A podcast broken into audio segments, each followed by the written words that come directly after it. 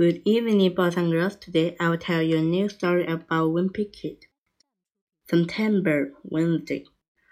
Rodrick has an English paper due tomorrow, and Mom actually making him do it himself for once.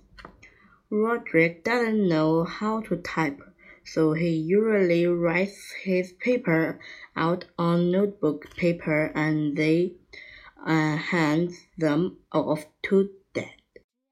But when Dad read over Roger's work, he finds all sorts of factual error. Well, for started, Ambulation didn't write to kill a monster.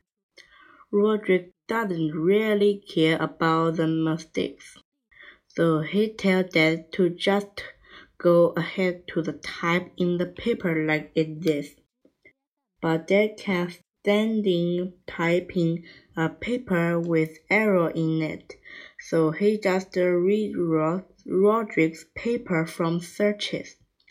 And then a couple days later, Rodrick bring his graded paper home and arctic like he did it himself. This had been going for a few years and I guess mom decided she's going to put an end to it. So tonight she told dad that Rodrick was going to have to do an own work this time around, and that dad wasn't allowed to help out. Rodrick went in the computer room after dinner and you could hear him typing about the letter a minute. I could tell the sound of Rodrick typing was driving that day bananas. On top of that, Roger could come out of the computer room every ten minutes and ask Dad some derping question. Where is the space bar again? About a couple hours, Dad finally cried. Dad waited for Mom to go to bed, and then he typed Rodrick wallpaper for him. So I guess this means Rodrick science is safe, at least for now. I have to book reports due tomorrow, but I'm really not sweet it. I found the three kit to doing book report a long time ago. I've been milking same book for the past five years. Sherlock Sammy does it again.